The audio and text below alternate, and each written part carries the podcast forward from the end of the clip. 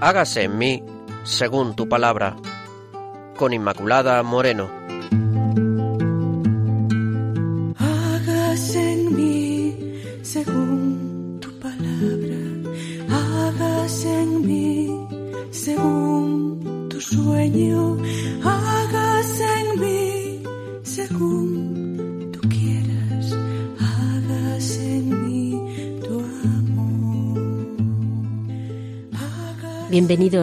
Queridos oyentes de Radio María.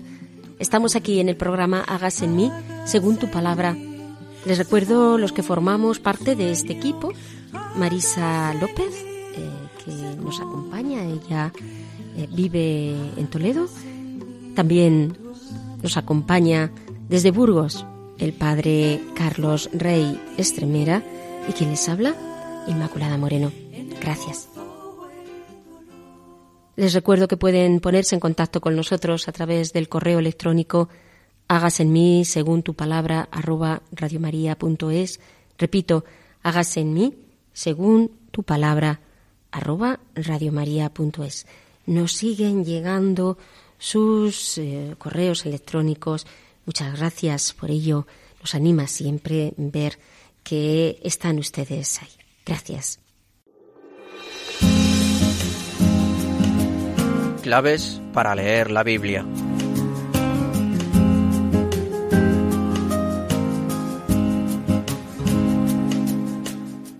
Y vamos a empezar y a dar inicio al programa de hoy a través, ya saben, de este primer momento, claves para leer la Biblia. Y hoy el tema sigue versando sobre Israel, este personaje colectivo. El Señor nos sacó con mano fuerte, dice el pueblo de Israel, ante esta experiencia de liberación, cuando ve la manera tan portentosa que tiene el Señor de liberarles de la mano de los egipcios y de la esclavitud de los egipcios. Pues con este tema de fondo, queridos oyentes, seguimos viendo algunas líneas de comprensión y históricas de esta historia del pueblo de Israel. Les recuerdo que el último día habíamos visto ese momento del destierro, las consecuencias del destierro y cómo vivían los desterrados, dejando ahí al pueblo entre los años 559 y 539 antes de Cristo, hubo un cambio muy importante dentro del panorama internacional y un nuevo rey, un nuevo imperio. Nabónides, en este caso, se va a convertir en rey de Babilonia y este soberano, pues, más bien se muestra indiferente hacia los problemas relacionados con el gobierno de la nación, prefiere dedicarse al culto, en este caso mm, de la diosa Sin, se enemista, se eh, pone enemistad con los poderosos sacerdotes de Marduk, con el dios nacional de Babilonia. En fin, este rey renuncia al gobierno y lo deja en manos de su hijo, de su hijo Baltasar, que será el protagonista, si recordamos, de los relatos de, Daniel, el rey, claro, protagonista de los relatos de Daniel 5. Y aparece un nuevo imperio, los medos, que vivían al este del río Éufrates, más o menos en la parte occidental del actual Irán, y que habían sido aliados de los babilonios en las campañas contra Asiria. El, rey Nabónides creyó que podía frenar esta ascensión de este imperio, pero no fue así. El rey persa Ciro II derrota al rey y se apodera del reino en el año 550. Sin embargo, Ciro, fortalecido por esta victoria, continúa esta política de carácter expansionista y sigue conquistando también otros reinos, como por ejemplo el reino de Lidia. Pero Ciro era un personaje en realidad distinto, un rey distinto, porque no se considera un conquistador. Él dice que es un liberador. De hecho, eh, habla así y respeta las tradiciones y las creencias de los pueblos a los que ha conquistado. Y el deutero Isaías, por ejemplo, describe con entusiasmo a Ciro como, como liberador, como una especie de Mesías enviado por Dios para salvar al pueblo. Estas son las palabras del, del profeta. Así dice Yahvé a su ungido, Ciro, a quien he tomado de la diestra para someter ante él a las naciones y desceñir las cinturas de los reyes, para abrir ante él los batientes, de modo que no queden cerradas las puertas. A causa de mi siervo Jacob y de Israel, mi elegido, te he llamado por tu nombre y te ennoblecido sin que tú me conozcas. O sea que eh, claramente ve aquí Israel, pues un ungido, un ungido de Dios. Ciro permite a los desterrados de Babilonia volver mm, resultado de las múltiples conquistas ¿no? de, de, Babilonia, pues les deja volver y a restablecer sus ciudades, sus tradiciones religiosas. Además, eh, utiliza este arma de propaganda presentándose él a sí mismo como liberador, tanto a nivel político como a nivel religioso y poniéndose al lado de los pueblos humillados por Babilonia. Por eso disponemos de un texto que podríamos llamar un documento sobre este, este rey, ¿no? Dice, yo soy Ciro, rey del mundo, gran rey, rey legítimo, rey de Babilonia, rey de Sumer, rey de Acab dice de sí mismo eh, Ciro. La tolerancia fue una de las características de este rey, especialmente en el terreno religioso. De hecho, secundó eh, en muchos casos a las propuestas de los pueblos que iba conquistando, siempre y cuando, claro, pues le supusiera algún tipo de interés que saliera fortalecido. Lo hizo de una manera inteligente. En el libro de Esdras aparece como deja a los hebreos volver a su tierra. Y la vuelta a Jerusalén es considerada no como un privilegio particular, sino más bien como un acto que entraba dentro de ese vasto plan que había eh, perpetrado el mismo, el mismo Ciro. El regreso a la patria, por tanto, ¿cómo se realizó? Un pequeño grupo de desterrados vuelve a la patria porque muchos ya se habían asentado y tenían allí sus familias y no, no dejaron eh, la ciudad en la que, las ciudades en las que estaban. Pero sí que un grupo volvió después del 538 antes de Cristo bajo el mando de un tal Sesbasar, un pequeño grupo de desterrados, pues con la misión de reconstruir el templo de Jerusalén de acuerdo con la política que se había emprendido. El historiador que escribe el libro de Esdras afirma que gran parte de los hebreos prefiere permanecer en Babilonia y no abandonar esta posición. Claro, los que van a Babilonia, van desde Babilonia a Israel, pues tienen dificultades, se encuentran con dificultades. La obra de reconstrucción del templo, tropiezan además en particular con la oposición de las poblaciones locales, porque los, eh, la parte de los israelitas que no habían ido al destierro estaban desconcertados porque los que llegaban tenían un radicalismo religioso debido a que se habían tenido que agarrar fuerte a sus tradiciones para no perder, su identidad, que no tenían allí los propios que se habían quedado. Y, todo esto pues trajo consigo tensiones hasta que por fin pues, eh, se fueron asentando, fueron asumiendo mm, las, la población a, estas personas que venían de fuera y fue consagrado también el templo. La tercera parte del libro de Isaías, lo que se llama el tercer Isaías, del 56 al, al 66, se refiere probablemente a esta época de dificultades relativas a la construcción del templo y de la sociedad israelita, a la vuelta del destierro. Estamos en el reinado aproximadamente del sucesor de Ciro llamado Cambises. ¿Cómo evoluciona el imperio persa? Bueno, pues el imperio persa como pasa con los grandes imperios, mmm, seguirá en esta, en esta línea a través de la cual pues llegará también a desaparecer debido a Grecia. Este, este gran personaje que fue Alejandro Magno acaba conquistando este imperio, imperio persa. Pero eh, además hemos visto aquí como una tendencia como mm, muy cerrada de lo que significa la evolución del judaísmo, puesto que eh, las personas que, mm, que, regresaban tenían como muy, mm, muy interiorizadas las tradiciones. Pero junto con esta, esta corriente hay otra corriente más universalista en el judaísmo, porque lo que ocurre durante aquellos años en la pequeña eh, provincia persa de Judea, que probablemente pues no contaba entonces con más de 50.000 habitantes, lo ignoramos en gran parte, pues ni siquiera los, textos bíblicos no siempre nos, nos dan eh, una información detallada.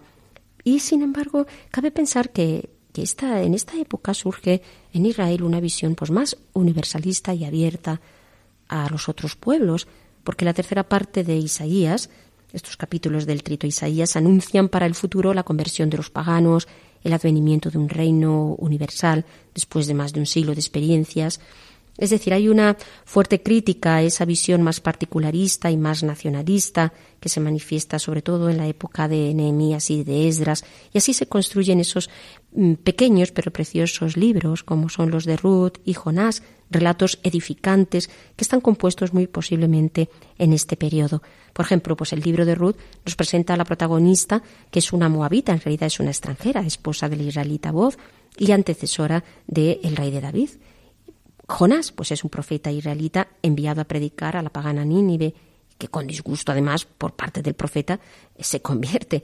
En ambos casos el mensaje es claro, ¿no? También los extranjeros y los paganos pueden convertirse y entrar en relación con el pueblo elegido.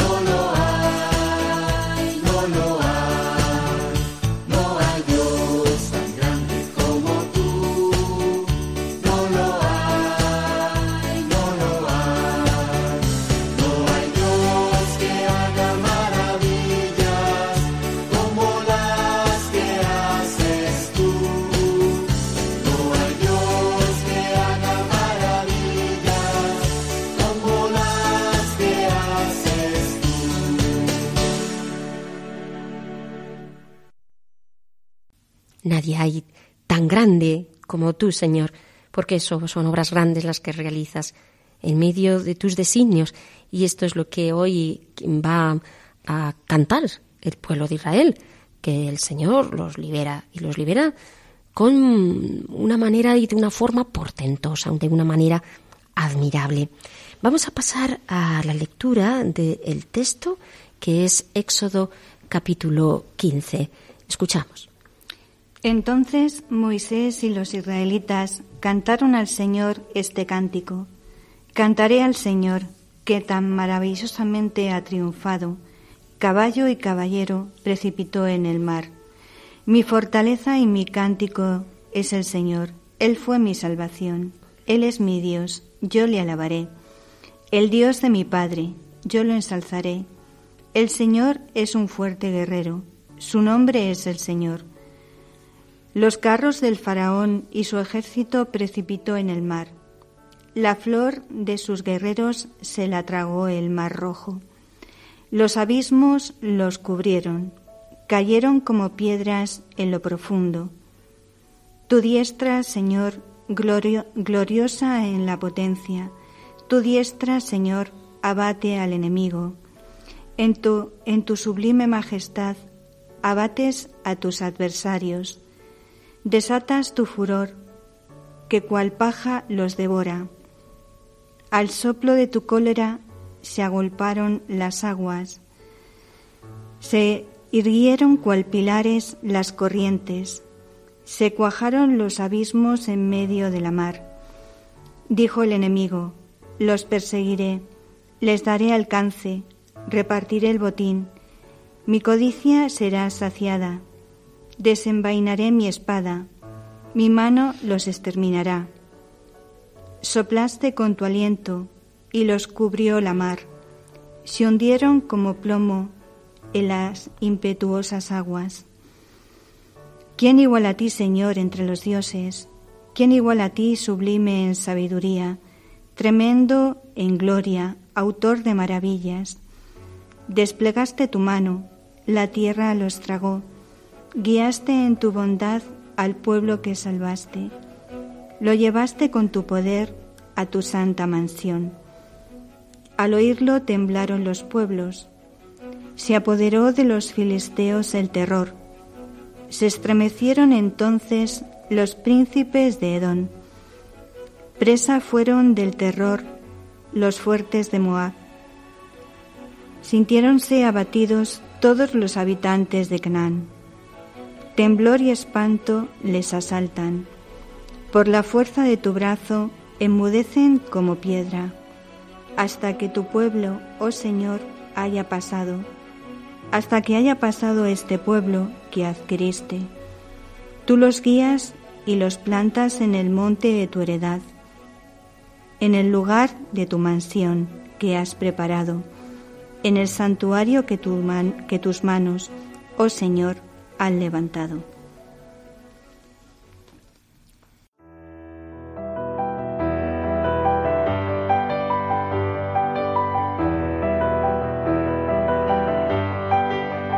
Dios al encuentro del hombre.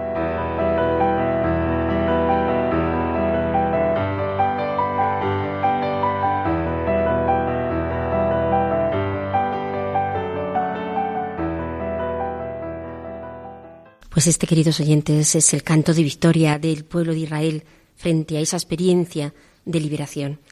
Vamos a pasar a este momento que es Dios al encuentro del hombre.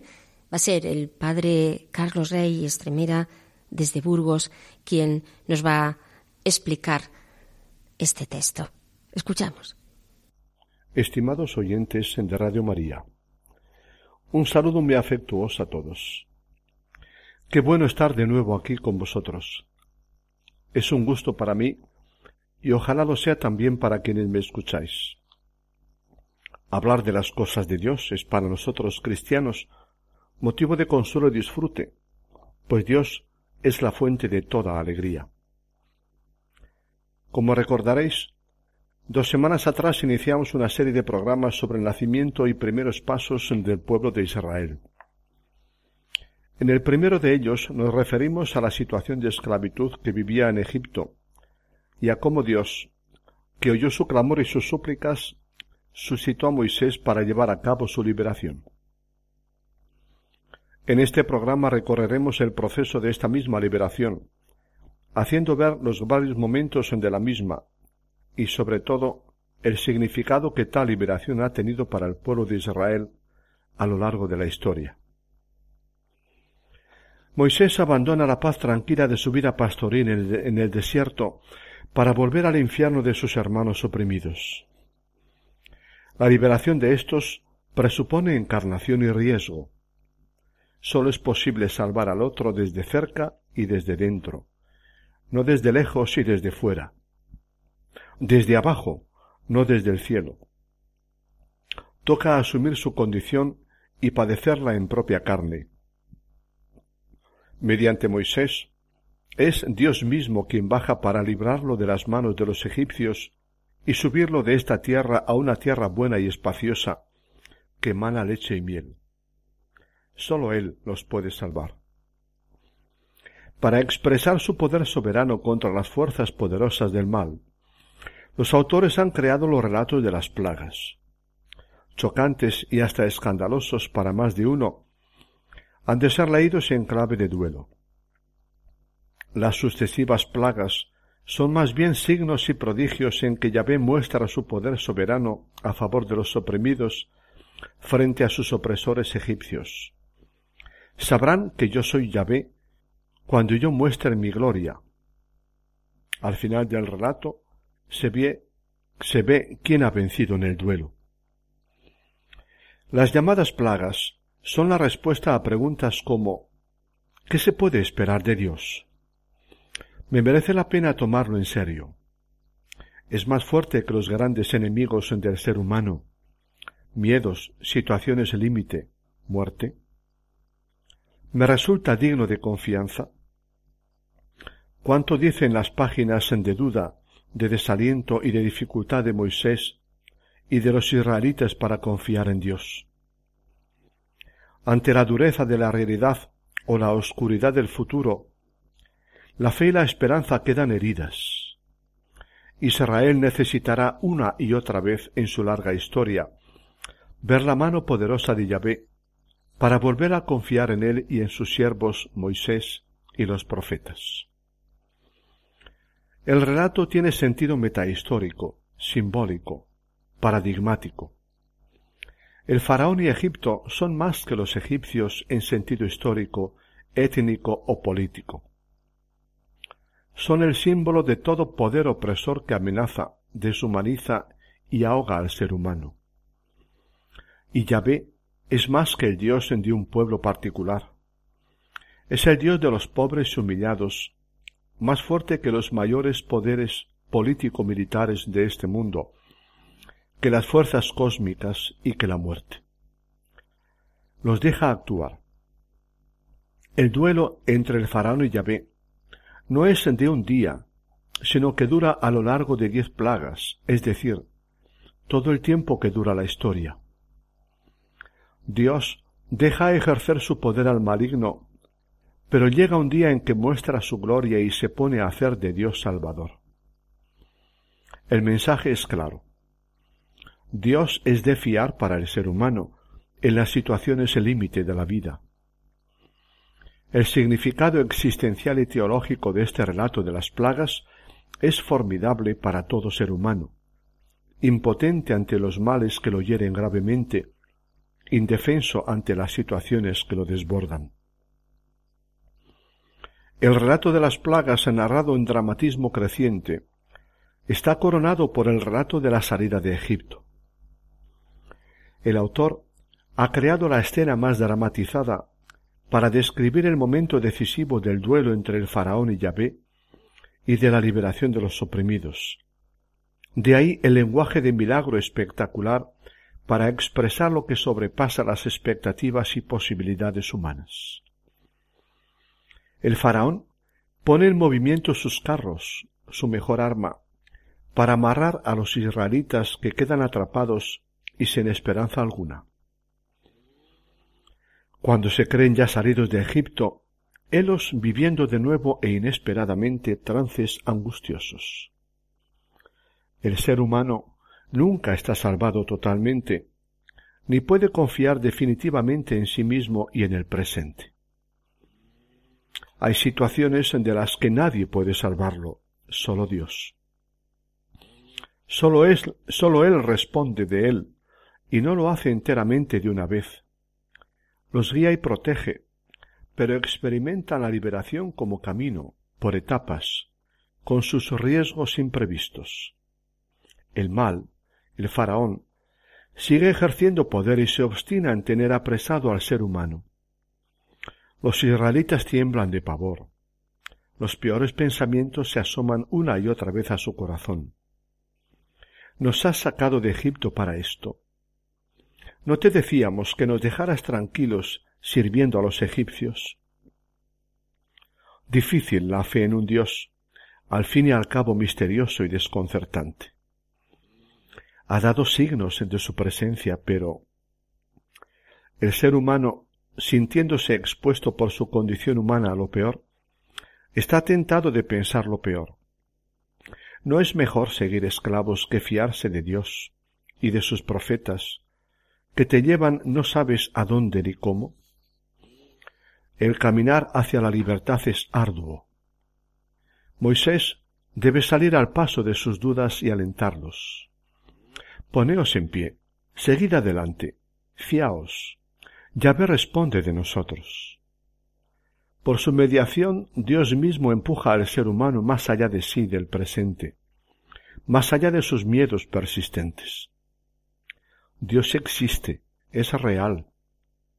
Ni el mal ni el opresor pueden tener la última palabra, certeza de la experiencia religiosa bíblica. Al ser humano le toca tener fe y dejar paso a Dios. Sigue una de las páginas antológicas de la Biblia. Al modo como lo hacen los montadores de teatro, el autor crea una escena llena de, llena de dramatismo y suspense, la de la noche más memorable de la historia de Israel, la noche de su nacimiento. Dios, con protagonismo total, realiza la gesta de liberación del que va a ser su pueblo en duelo contra las fuerzas de la muerte. Como si lo diera a luz en cuatro momentos de la noche, de la amenaza de la muerte segura va surgiendo la vida, de la esclavitud la libertad, de la noche la luz, de la angustia la alegría, el alborozo, la canción. No emplea ejércitos humanos ni hay batalla. Como cuando creó todos los seres de la nada, le bastan su voluntad de salvar y su soberano poder, simbolizado en elementos cósmicos cuasi inmateriales. El viento, la nube misteriosa, la palabra, la vara mágica. En el duelo final, Yahvé hace brillar su gloria, su ser Dios. Puesto a vencer los poderes del mal y de la muerte para rescatar a un pueblo, no hay nadie como él. La salida de Egipto y del abismo del mar es como una nueva creación. Aquel día salvó Yahvé a Israel del poder de los egipcios. En el fondo del caos y de la muerte, vio Israel la mano poderosa desplegada por Yahvé. Le cobró un santo respeto y creyó en él y en Moisés su siervo. Así termina el relato sobrecogedor del paso del mar. El israelita no cree en Dios por argumentos racionales, sino por lo que le ha sucedido en su historia. Muchos pueblos se creen nacidos gracias a las gestas épicas de sus héroes, libertadores líderes nacionales. Israel se confesaba nacido a la historia gracias a su Dios Yahvé. Dios había sido el protagonista de su liberación y lo sería en el futuro. La extraordinaria página del paso del mar de las cañas fue escrita para que los futuros israelitas supieran a quién debían su existencia y sobre todo para que ellos y los lectores de todos los tiempos supieran a quién podían confiarse en los avatares de sus vidas. Tras verse libres de la angustia y de la esclavitud, toca cantar. En el capítulo quince del Éxodo, Israel rompe exultante a celebrar su liberación. La oración grito de angustia de los esclavos da paso a la canción de fiesta de los liberados. Cantaré al Señor, sublime es su victoria. Mi fuerza y mi canción es mi Dios. Él es mi salvación. ¿Quién como tú, oh Dios, autor de maravillas? Guiaste con cariño a tu pueblo rescatado. El Señor reinará y estará con nosotros por siempre jamás. Es el primer canto en la historia de Israel y en la Biblia. Le seguirán muchos otros.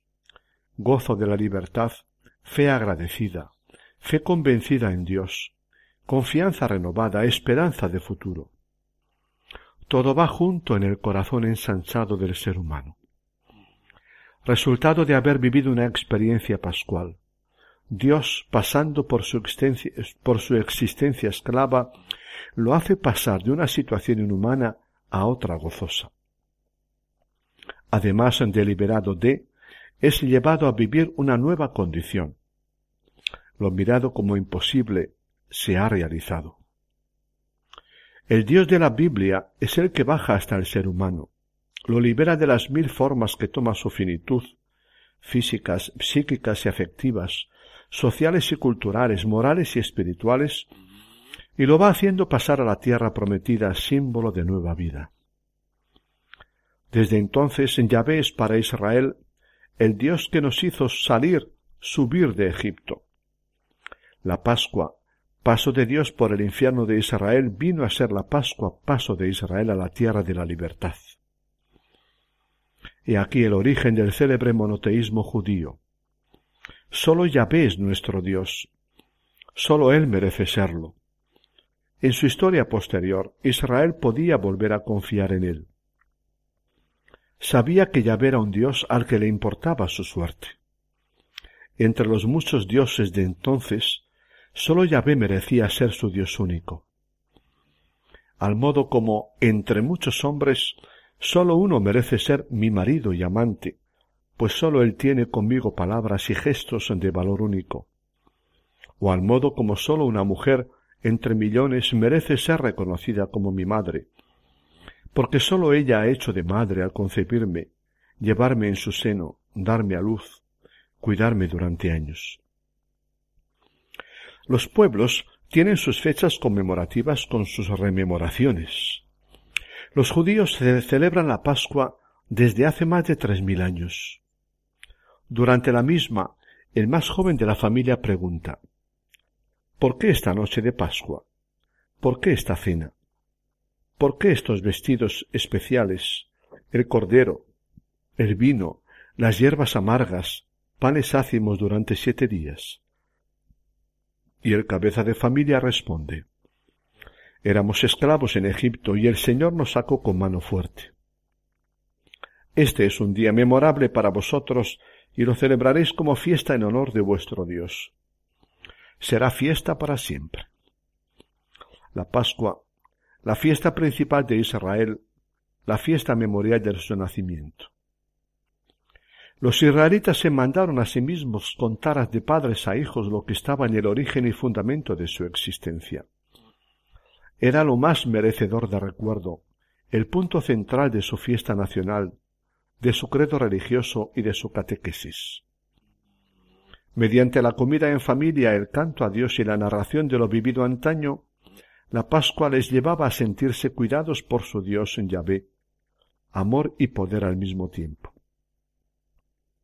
La experiencia del Éxodo fue tan importante, juntamente con las del desierto de Sinaí y la entrada en Canaán que le siguieron, que Israel Judá habló de mil maneras de las mismas. Aparece en todos los libros del Antiguo Testamento. Una de las más expresivas es la del profeta Ezequiel. Unos seiscientos años más tarde inventó una entrañable alegoría histórica para que llegara al corazón de los israelitas y al nuestro. Cuando naciste, nadie se, se apiadó de ti. Eras una niña abandonada, arrojada al campo como un ser despreciable, condenada a morir. Yo pasé junto a ti te vi chapoteando en tu sangre y te dije, sigue viviendo y crece. Tú creciste, te hiciste mayor, llegaste a la flor de la juventud, a la edad del amor, pero seguías desnuda. Yo pasé de nuevo junto a ti y te vi. Estabas ya en el tiempo del amor. Extendí mi manto sobre ti y cubrí tu desnudez. Me uní a ti en juramento e hice alianza de amor contigo y fuiste y tú fuiste mía. Una de las páginas más sugestivas de toda la Biblia. La historia de un amor. Una alegoría preciosa, sugerente. Los israelitas en Egipto son la niña condenada a morir que sobrevive gracias sólo a Dios que pasa junto a ella. La primera vez para salvarla de la muerte, la salida de Egipto. Y la segunda en el desierto de Sinaí, para llevarle a la experiencia del amor y hacer una alianza de amor con Israel. Lo contado en largos capítulos en los libros de Éxodo, Números y Josué, el lenguaje épico de poder que libera del mar, lo es ahora en el breve y expresivo lenguaje de un romance de amor tierno y gratuito. Había sido en el fondo el comienzo de una asombrosa y bella historia de amor entre dos. Antes en clave de poder, ahora en clave de amor. En Ezequiel 16 desaparecen los temibles y poderosos egipcios. Yahvé no es el Dios soberano haciendo uso del poder con toda su parafernalia. Es el Dios que pasa junto a la niña para rescatarla de la muerte y hacerla suya. Dios como esposo tierno. Dios no es ni padre ni esposo amante. Se hace padre, se hace esposo. Al profeta le interesa tocar el corazón de Israel, recordarle su origen en un lenguaje cargado de simbolismo evocativo. Su historia había comenzado con el paso de Dios junto a ella para salvarla de la muerte, amarla y hacerla suya. Concluimos aquí nuestro programa de hoy, queridos oyentes de Hágase en mí según tu palabra. Como hemos visto, tenemos un Dios poderoso que escucha el clamor y toma partido por los más pobres y desvalidos. Qué bueno tener un Dios así, ¿no es verdad? La historia de la liberación de Israel es motivo de consuelo para cuantos pasan por cualquier tipo de situación que les oprime o condiciona. Dios no es indiferente a nada de lo que nos sucede, sino que escucha nuestro grito y se hace presente de mil formas en nuestra vida cotidiana. Que la paz del Señor esté con vosotros y os acompañe siempre. Un abrazo personal a todos y a cada uno. Adiós. Le agradecemos al Padre Carlos Rey Estremera esta aportación siempre tan valiosa que nos hace a través de los textos y cantamos este, este canto, mi fuerza y mi poder es el Señor, Él es mi salvación.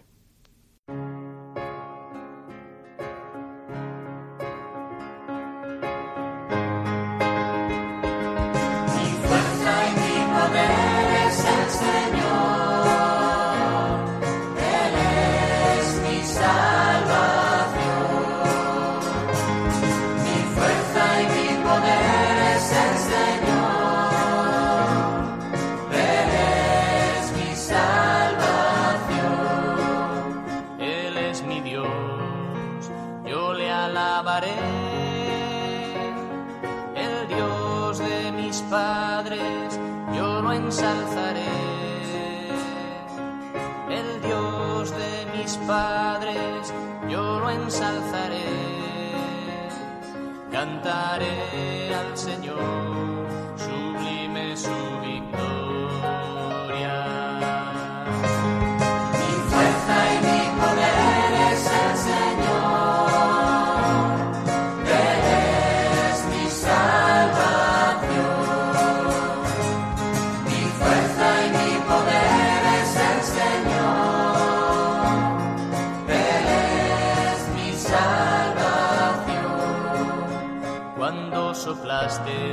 Las aguas se pararon, las corrientes se alzaron como un dique, las corrientes se alzaron como un dique y las olas se cuajaron en el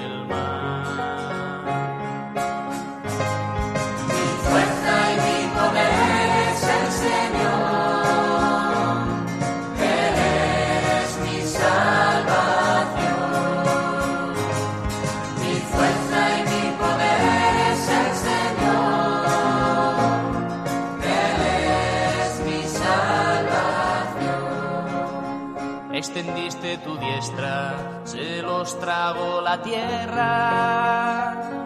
Y haste a tu pueblo hasta tu santa morada. Y haste a tu pueblo hasta tu santa morada. Lo introduces y lo plantas en el monte del Señor. poder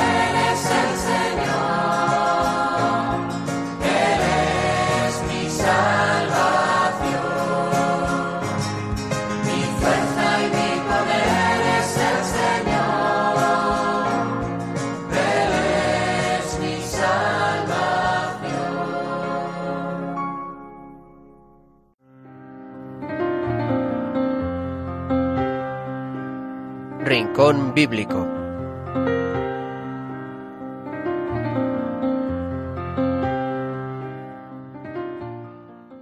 Queridos oyentes, les recuerdo que estamos aquí en el programa Hágase en mí según tu palabra, hablando de este personaje colectivo, Israel, y en concreto de cómo el Señor libera a su pueblo de la esclavitud. Y pasamos a este tercer momento, que es el rincón bíblico. También hoy nos trae Marisa un testimonio, ¿no, Marisa? Sí, es un testimonio, eh, la verdad que también fuerte, porque ya hemos hablado de un Dios que, que es fuerza, que un Dios que libera, que un Dios eh, que rompe esas esclavitudes y esas cadenas, pues también, mm, pues cada uno de nosotros muchas veces tenemos esas cadenas y esclavitudes. No todos tenemos esa esclavitud de la que vamos a hablar, que, es muy dura y muy fuerte, pero sí que vemos cómo la mano de Dios eh, realmente libera, libera de, de, esa esclavitud fuerte. Es un testimonio, bueno, al principio es un poco condensado y luego vamos a, eh, ella va a desarrollar la testigo del testimonio. Dice, Megan es ahora una madre orgullosa, estudia en la universidad, ayuda a personas adictas a la drogadicción y es evangelizadora callejera. Pero para llegar a este punto de su vida pasó por un auténtico infierno durante más de 15 años, en los que vivió alejada de Dios. Durante este tiempo pasó por depresiones, intentos de suicidio, cárcel, la calle y la adicción a la droga. Fue gracias a la acogida de unas monjas cuando no tenía casa y era adicta a la heroína, cuando vio la felicidad con que estas religiosas vivían sin apenas nada. Lo que sea que tengáis, lo quiero, les dijo. Le ofrecieron a Cristo y ella acabó la iglesia. Y ahora cuenta un poco ella misma cómo fue ese, ese, esa, esa, conversión, ese, ese, encuentro y esa liberación. Eh, Megan cuenta su testimonio. Eh, ella dice, recuerdo siempre haberme sentido mal. Realmente no encuentro una mejor manera de explicarlo. Era un descontento que nunca desaparecía por completo, aunque no tenía ningún motivo real para sentirme así. Sus problemas empezaron en la escuela secundaria al juntarse con malas compañías con lo que empezó a consumir alcohol y drogas. Sus padres intentaron sacarla de ese ambiente, cambiándola de escuela, pero ella se rebeló cayendo además en una profunda depresión. Esta mujer recuerda que fue con 13 años la primera vez que intentó suicidarse. Se cortaba el cuerpo con cuchillas. Quería desesperadamente morir para que mi sufrimiento terminara, afirma Megan. Mientras tanto, seguía metida en el mundo de la droga, cayendo en la adicción, mientras también empezó una vida criminal que la llevó a ser condenada en varias ocasiones y ser enviada a prisión. Cuando miro la foto de la ficha policial de ese momento, explica durante su testimonio, veo la mirada perdida y dolor. Estaba consumida por mi odio. Ahogada en mi dolor, había perdido toda esperanza y en este punto de mi vida Realmente creía que no había Dios y que todos estábamos aquí por accidente. Según pasaban los años, las consecuencias de la adicción a las drogas era cada vez más grande y más visible. Ya nadie creía que pudiera cambiar de vida. De aquel momento recuerda especialmente una situación que ahora se la ha iluminado tras su conversión. Durante aquellos años de drogadicción, durante una noche en la habitación de un motel donde dormí, vi a los demonios rodeándome. No sabía en ese momento, pero ahora creo que estaban viendo directamente el infierno, mirando el destino de mi propia alma. Nunca olvidaré lo que vi. Otro momento importante en medio de aquel infierno se produjo cuando tenía 24 años y recibió una extraña llamada de su madre. Estaba muy alterada y le dijo a su hija, Megan, todo es real. Preguntada, preguntada sobre qué era real, su madre le contestó, Jesús, el cielo, los ángeles, todo es real. Todo ello lo había visto en una visión que acabó con la palabra Pentecostés, tres veces repetida en su interior. Megan se quedó turbada con esta llamada. Además, no sabía qué significaba la palabra Pentecostés, ni se lo había escuchado a su madre nunca. Fue en el momento en el que creí por primera vez. Ahí empezó su viaje, aunque aún debería recorrer un enorme camino. No sabía dónde buscar a Jesús. Lo hizo en una iglesia protestante donde recibió una Biblia. Ya creía en Dios, pero su vida seguía igual, no había ningún cambio. Tenía el deseo, el deseo de enmendar mi vida y apartarme de mi vida pecaminosa, pero simplemente no tenía la fuerza para hacerlo por mi cuenta. Y así fue de nuevo como siguió hundiéndose más y más. Tuvo dos hijos cuya custodia le fue retirada por los servicios sociales debido a su, adicción y al grado de abandono al que lo sometía. Uno fue dado en adopción poco después de nacer, el otro fue a vivir con los padres de Megan. La espiral llevó a esta joven a la heroína. Era cuestión de tiempo que acabase muerta, y mientras tanto quedó embarazada de su tercer hijo. Fue entonces cuando echó la culpa a Dios de todos sus males. Pero un tiempo después, ya desesperada, volvió a gritar Dios, necesito saber dónde estás. Muéstrame dónde estás. Ya contemplaba el suicidio cuando de repente Dios le dio una gran respuesta. Entró en una iglesia para que la ayudaran, pues vivía en la calle.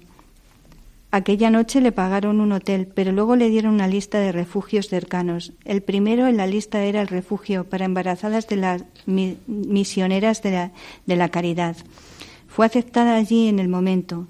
Todos los días rezaba con ellas y pasaba más tiempo con esta religiosa. Eran intrigante para mí. Sabía de su intenso voto de pobreza y me llamó la atención su inquebrantable alegría. Ellas irradiaban felicidad y amor. Me preguntaba cómo podrían tener, no podrían tener nada materialmente hablando y ser tan felices. Finalmente me dirigí a una de las hermanas y le dije Lo que sea que tengáis lo quiero. Habladme sobre la Iglesia Católica. Ahora su vida sí que empezaba a cambiar de verdad. Empezó el catecumenado de adultos y fue recibida en la Iglesia Católica en la vigilia pascual del 2015. El Estado de California le otorgó la custodia de su bebé y volvió a tener relación con sus padres. Explica además que después de, recibir la Eucaristía, noté que estaba cambiando, internamente, espiritualmente, intelectualmente y moralmente. Empecé a pensar y sentir de manera diferente. Me estaba convirtiendo en una persona nueva. Literalmente estaba experimentando un volver a nacer. Dejó radicalmente las drogas y el alcohol, el alcohol, pues nada puede compararse con el amor que sentía por Dios. Megan, Megan confiesa, mi vida está llena de paz, no puedo explicarlo. Al ver su cambio, su padre volvió a la Iglesia católica 40 años después y su madre fue bautizada católica. Actualmente participa en tres ministerios de evangelización callejera en Portland, pues es una alegría poder compartir mi historia de redención con otros y mostrarles cómo somos amados y apreciados por Dios. En estos momentos vive con sus dos hijos mientras estudia en la universidad y es apoyada por sus padres. Jesús me salvó de una vida de tormento y de una eternidad en el infierno. Ahora no quiero nada más que servirlo. Desde luego ahí se ve en, con mano la fuerza de la Dios, fuerza ¿no? De la fuerza Dios. poderosa de Dios y, y, la fuerza para, para salir, la fuerza de la Eucaristía uh -huh. y la victoria. Esto que cantábamos en, en el cántico, mi fuerza y mi poder es el Señor, Él es el que me liberó, ¿no? pues es que el Señor eh, sigue liberando, sigue teniendo fuerza, aún para pensar que puede, bueno, pensando que, y hace maravillas, ¿no? Porque en algún momento decían, esta chica eh, no puede salir, esta chica la damos por perdida, eh, no tiene remedio. Uh -huh. ¿Cuántas veces pensamos, esta persona no tiene remedio? Y más cuando llegan a estos estados, a estos enganches, suicidios, droga, cárceles, eh, situaciones conflictivas y ya es decir, bueno, imposible, imposible. Pero como la fuerza de Dios. Sí, estos enganches tan, tan fuertes, porque como nosotros también, ¿no? Nos, yo creo que nos puede también ayudar ver cómo cuando tenemos pues nuestros apegos o mm. nuestras adicciones más o menos fuertes, cada uno ve ante el Señor sí. cuáles son pues no acabamos de creer quizá que puede el Señor liberarnos de ellos. Hmm. No acabamos de creer en el poder de Dios. Nos come nuestra falta de fe y nuestra eh, falta de, de, de, creer en esta en este sí. en este poder, ¿no? Y nos come la rutina también de que vemos que vamos cayendo una y otra vez en un montón de cosas, o pequeñas o, o grandes, y, y, no creemos que Dios pueda hacer esta obra de liberación. Sí. Por eso las personas a ver, que han salido de estas situaciones tan fuertes tienen ese poder para, para testimoniar también. Dar para, su testimonio sí, sí, de, del poder de Dios porque han creído, han creído de veras y, y, han amado de veras porque han debido de amar mucho después para poder salir de estas, de estas, de estas situaciones, ¿no? como dice el Señor a la a aquella mm. que, mujer de Betania, ¿verdad? Que le unge los pies. Pues, ha amado mucho, se le ha perdonado mucho, pues ha amado mucho. Y a es nosotros nos falta. Son, son situaciones fuertes porque hay veces que pensamos que nosotros mismos podemos salir de ellas. Uh -huh. Es ese orgullo de decir, no, yo puedo, yo controlo, yo llego hasta aquí. ¿no? Y vas viendo que, que, nosotros no podemos salir de ellas. Eh, tanto si, si son fuertes, porque son muy fuertes y ahí necesitas eh, ayuda. Pero igual los que no tenemos esas esclavitudes tan fuertes, a veces pensamos que eh, eso, el orgullo de querer salir y vas viendo que no, que, que no, que no puedes, que realmente eh, si sales es porque la fuerza de Dios eh, es la que se hace patente y se manifiesta y nosotros somos pues eh, el poder del testimonio sí. porque esta chica había recibido un testimonio muy fuerte muy de fuerte. aquellas religiosas sí, que sí, sí. veía con una entrega grande mm. a los demás y, y, pues, lo que significa una vida de sacrificio y, una, y alegría no esa alegría que a ella le llamaba tanto mm. la atención ¿no? Yo estoy aquí haciendo lo que quiero en mi vida, haciendo lo que me da la gana y destrozándome y cada vez más triste y más hundida y más muerta. Y peor, claro. Y, y estas mujeres que están aquí dando su vida, entregadas, pues cada vez están con más alegría, con más capacidad para, para amar, para... ¿Qué mm. pasa aquí, no? ¿Qué pasa aquí? Yo creo que ese fue el, el choque de que, sí. que, ella recibe después de todo lo que significa pues también tocar fondo en una situación mm. tan fuerte para, para esto, ¿no? La importancia de, del, del testimonio. Amor, del testimonio y del que amor. por muchas palabras final, que digamos, pues, pues van a quedar un poco huecas sí. si, si no se testimonia. Mm. Al final el, el, amor es lo que te hace eh, saltar, pero un amor desinteresado como el que tenían las misioneras de la caridad, eh, que es el amor de Dios. Entonces yo creo que eso es lo, lo, que nos remueve por dentro y lo que nos hace cuestionarnos, plantearnos, eh, el sentirse amada, ¿no? Y lo bonito también es eh, ver cómo tú puedes ayudar, ayudar a los demás, como ella eh, vio que al salir de ese infierno que, que la habían sacado, ella tenía que ser también portadora de, de ese mensaje de salvación, de redención que había experimentado y llevarlo a tantos y tantas personas que se, se encontraban en, en esa misma situación porque yo creo que cuando somos testigos y hemos experimentado eso en nuestra vida, eh, podemos dar ese testimonio, uh -huh. porque, porque lo hemos vivido, ¿no? Y es el compartir eh, con los demás esa vida que, pues que Jesús te, te ha transformado. Además, ella habla de una transformación hmm. fuerte de su una manera de pensar, su manera de sentir. Dice también, ¿no? Sí, Dice sí. de mi manera de pensar, pero también de mi manera de, de, de sentir las cosas. ¿Cómo, mm. ¿Cómo puede cambiar una persona así? Si solamente solo se entiende desde, desde claro. la fuerza y desde el poder de Dios, ¿no? Y como esa situación, que es una situación de males, eh, pues puede eh, sacar bienes y como la madre y el padre al final también terminan eh, ahí eh, planteándose su, su entrada a la iglesia, a la iglesia católica, ¿no? Cómo han visto a su hija y cómo eh, ese testimonio a ellos los ha, eh, los ha movido también a, una conversión, ¿no? Entonces es como que Dios no solamente hace una mm, para ella eh, esa salvación para ella, sino eh, que recrea y hace nueva a toda la familia y a todas las personas que se encuentran a, a su alrededor a través de, de ese infierno que ella había vivido porque es un infierno. Y que habría vivido su familia y también. Que había vivido su claro. familia. Eh, eso, cuando lo vive una persona así, lo vive su familia, lo vive todo un núcleo que está alrededor y realmente es un infierno. Y cómo se ha convertido en una situación de redención uh -huh. y, y, en un bien, ¿no? Y cómo ha triunfado el poder de Dios. Hoy ha entrado, podemos decir, la salvación en esta casa. Pues vamos alabar al Señor, vamos a alabar al Señor por esta, esta grandeza de su amor.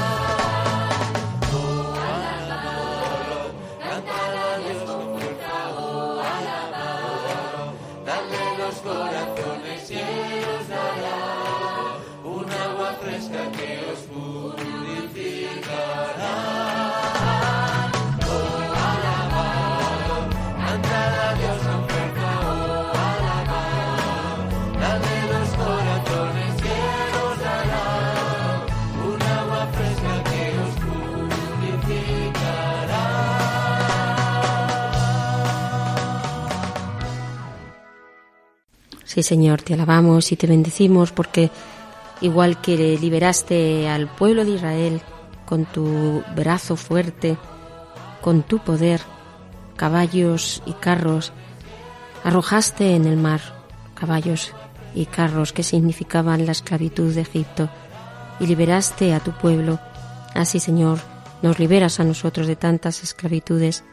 No hay adicción o vicio o enfermedad sobre los que tú no gobiernes, Señor, porque tú eres el Señor, el Señor de todo, el Señor del universo, el Señor de cada persona, porque tuyo es el poder y porque nada hay imposible para ti.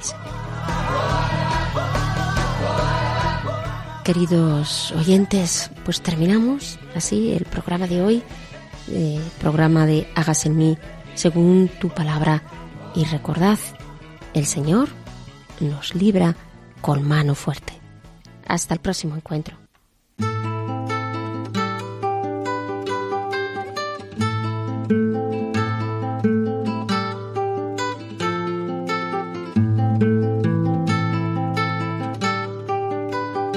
Han escuchado Hágase en mí según tu palabra, con Inmaculada Moreno.